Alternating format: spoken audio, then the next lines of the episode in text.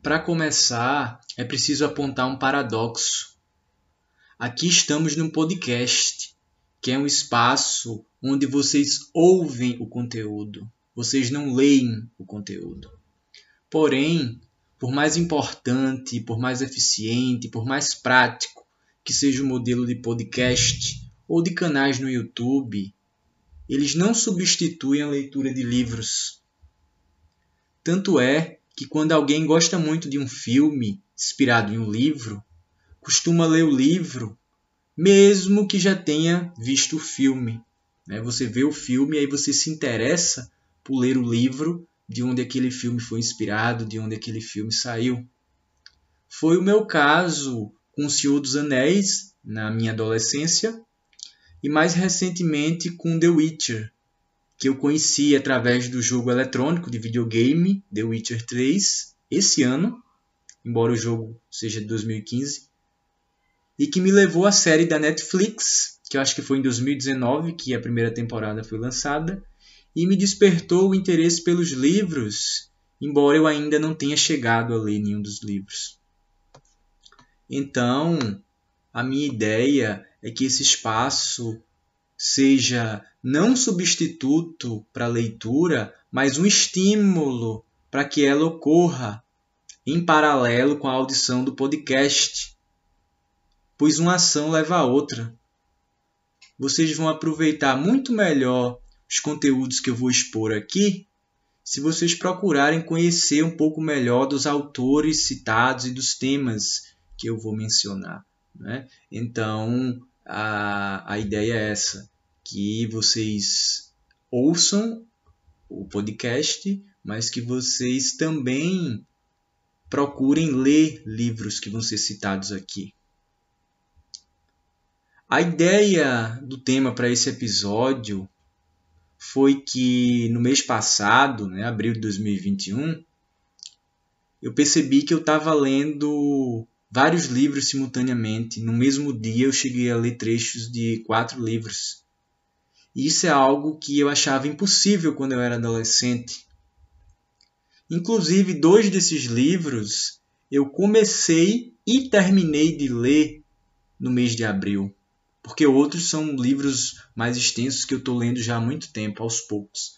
Mas dois eu comecei e terminei no, no mês de abril, que foram 21 lições sobre o século XXI, do Yuval Noah Harari, que é o autor do, do livro também Sapiens, Uma Breve História da Humanidade, e o outro foi um livro chamado Os Índios do Brasil, do Júlio César Melati. Mas para ajudar vocês no desenvolvimento desse hábito da leitura, é, acho, eu acho interessante começar falando da minha experiência lá atrás como eu passei de alguém que lia pouco, ou até mesmo que não lia, para alguém que hoje lê frequentemente. Na minha infância, eu lia gibis da Turma da Mônica, não sei nem se ainda se fala gibi, né? se fala história em quadrinhos, por exemplo, né? ou revista.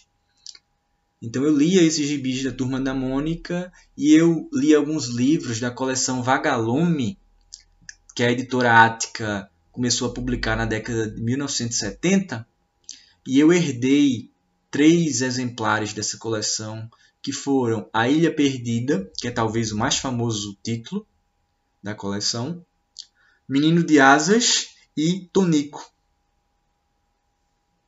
Depois, minha mãe comprou outros dois títulos mais recentes, que, é, que foram Meninos Sem Pátria e Um Leão em Família, eu diria que os títulos mais antigos eles eram mais interessantes, mas todos foram importantes. Então, esses livros eles me marcaram bastante na minha infância, talvez pré-adolescência, mas quando eu cheguei na, na adolescência propriamente dita, eu parei de ler, porque a adolescência é aquela fase chata de rebeldia que muitas vezes ela é gratuita, é uma simples necessidade de ser do contra, para você afirmar seus próprios pontos de vista, né? Simplesmente eu não vou continuar concordando com tudo, então eu vou ser do contra, mesmo que eu não tenha ainda um, um ponto de vista que eu construí, mas simplesmente vou ser contra o que eu estou vendo para me posicionar, para não ficar só concordando com tudo.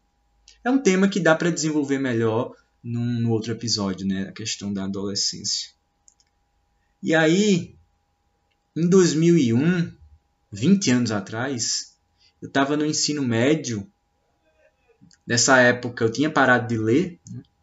E aí eu acabei pegando na escola um livro chamado Movimentos Culturais de Juventude, que, entre outras coisas, ele falava do rock and roll, que era uma coisa que eu acho que eu já, já ouvia nessa época.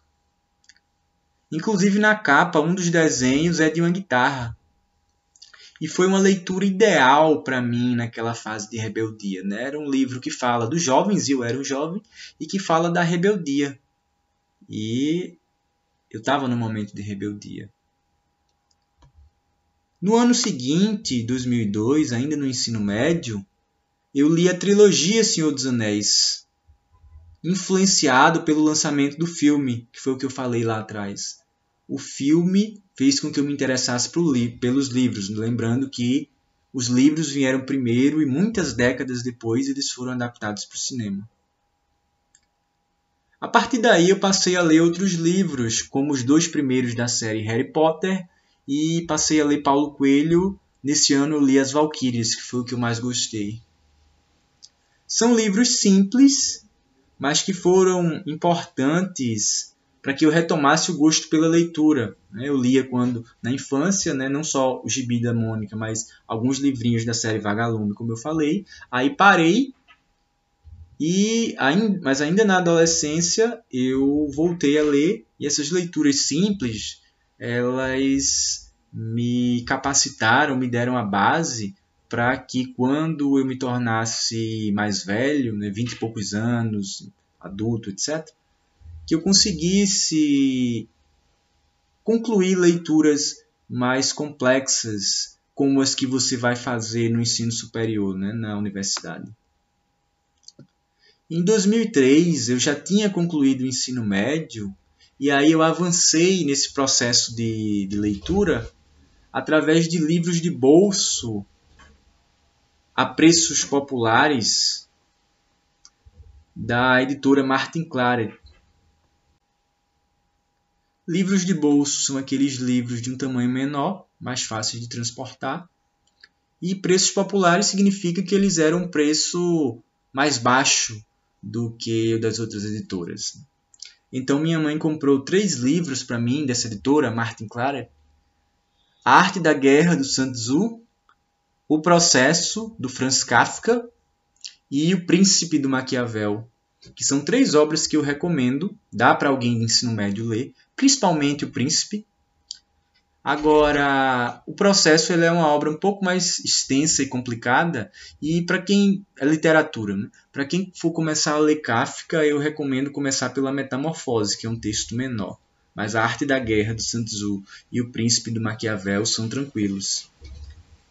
E aí, nesse mesmo ano, eu ainda li outros dois livros da mesma coleção que um foi de Platão, que são dois textos de Platão que eles vêm no mesmo livro, Apologia de Sócrates e Banquete. Então eu super recomendo esses dois de Platão, Apologia de Sócrates e Banquete. E também li o Drácula de Bram Stoker. E aí eu fazendo esse episódio, né, acabei lembrando que eu li o Drácula, mas eu não li o Frankenstein e o Médico e o Monstro, que são outros dois clássicos assim da literatura de terror. Em 2004, um ano antes de entrar no ensino superior, eu comecei a ler Nietzsche, versões resumidas de O Anticristo e do Crepúsculo dos Ídolos, e aí o mal, entre aspas, estava feito. Eu vou explicar isso em outro episódio. Nietzsche é um autor extremamente interessante, mas que ele pode ajudar você a melhorar enquanto pessoa ou não. É um autor perigoso, digamos assim. Então, eu vou passar agora para as dicas de como desenvolver o hábito da leitura. Até agora eu estava falando sobre mim, porque eu acho mais interessante é, fazer um vídeo, um, um, um relato, um áudio mais pessoal. Então a primeira dica vale não só para leitura, mas para tudo na vida. É justamente você criar o hábito de realizar aquela atividade. Ou seja, você desempenhar aquela atividade frequentemente. Não adianta ser de vez em quando. Seja leitura, seja exercício físico. No início é mais difícil, claro. Mas com o tempo, você cria o hábito, você desenvolve o costume e aí se torna mais fácil a ponto de você sentir falta caso você deixe de fazer. No início você tem que se disciplinar, que se obrigar a estar tá fazendo aquilo. Mas com o passar do tempo, que pode demorar mais ou menos, se você não fizer, você vai sentir falta, porque aquilo já virou parte do seu dia a dia. Então, para isso é necessário estabelecer uma frequência que seja realizável e conveniente. O ideal é que seja todo dia. Mas não adianta você colocar a meta de ler diariamente se isso for muito difícil para você. Por exemplo, você tem um dia já muito ocupado. Nesse caso, pode ser melhor você ler dia sim, dia não.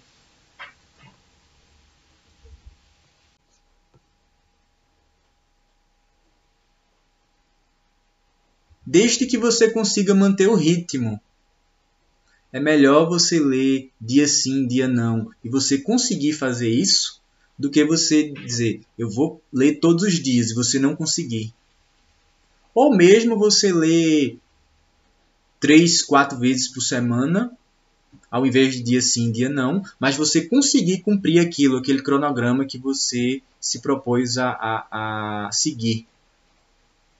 Mas caso você quebre né, esse cronograma, Vamos supor, você lê dia sim, dia não, dia sim, dia não. Mas aí depois de dois meses, você passa dois dias sem ler. Não significa que, eita, passei dois dias sem ler, então agora eu vou jogar tudo pro alto e parar de ler. Não. Continue quando você puder. Você passou não um dia, mas dois sem ler, tudo bem. No dia seguinte você lê e volta com o mesmo ritmo. A segunda dica ela vale para quem tem dificuldade em ler livros. Eu acredito que jornais, revistas e quadrinhos podem ser um bom ponto de partida, uma boa porta de entrada para a leitura de livros. Só é preciso ter cuidado para que eles não desempenhem a função oposta, ou seja, ah, eu já leio revista, então eu não vou ler livro. Não, pode ser uma porta de entrada. Como eu falei que eu li a Turma da Mônica, depois passei a ler uns livrozinhos infantos juvenis e você vai por etapa. Né? Não adianta você querer ler um livro já complicado e muito grande quando você não tem bagagem, quando você não tem o hábito da leitura. A terceira dica vale tanto para quem pretende iniciar já com livros, quanto para quem pretende iniciar com jornais, quadrinhos ou revistas e depois passar para os livros. Eu recomendo que vocês comecem com textos curtos e simples e cujo tema seja do seu interesse. Por exemplo, no caso de um jornal, pode ser mais interessante ler sobre futebol ou sobre astrologia, que é o horóscopo, do que você ler política e economia para começar. Né? Porém, é fundamental que, após você se acostumar a ler esses temas, você não se acomodar e buscar algo mais. Então, depois que você se acostumou a ler jornal ou coluna sobre futebol, que tal ler um livro sobre isso? Ou ler um livro sobre astrologia também? Tem alguns livros interessantes sobre futebol. Eu vou recomendar um, que é Futebol ao Sol e à Sombra, do Eduardo Galeano, que é um escritor uruguaio já falecido, que ele é autor também de As Veias Abertas da América Latina. Esse último ele é bem famoso, mas esse livro, esse livro sobre futebol ele é excelente, ele tem textos curtos, interessantes, que fala do futebol, mas também estabelece relações do futebol com outros temas. Já sobre astrologia, e é sempre bom lembrar que o horóscopo é uma simplificação da astrologia, a astrologia é algo muito mais complexo. Mas existem livros de astrologia que eles são simples. Então, eu vou recomendar dois. Um é Encontros Astrais, os signos no amor e como eles interagem, da Maina Mello. E o outro é um livro que eu nem li ainda, não tenho, mas ele é da autoria do Vitor de Castro, do canal Deboche Astral do YouTube. E como o canal ele é interessante, acredito que o livro também seja. O título do livro é Inferno Astral: Os signos estão de deboche comigo, que é uma vibe mais de humor. Outros exemplos.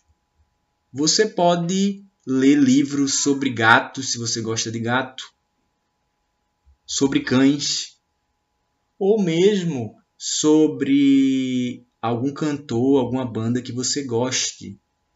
Eu, por exemplo, na adolescência, li sobre Hal Seixas, sobre John Lennon, dos Beatles, sobre o músico, aí eu já estava mais velho, de jazz, Charles Mingus, sobre Chico Buarque, sobre Gonzaguinha, sobre Clube da Esquina, que é um grupo de músicos que se juntaram com Milton Nascimento e gravaram dois dos melhores discos que eu já ouvi na vida, sobre o Pink Floyd, enfim. É importante não só que no início o texto ele seja curto e simples, mas que seja de um tema do seu interesse. Isso é fundamental. Por fim, eu gostaria de destacar o seguinte: do mesmo modo que o podcast e o YouTube eles não substituem a leitura de livros, a leitura destes não substitui a leitura do mundo. Como dizia o Paulo Freire, a leitura do mundo precede a leitura da palavra.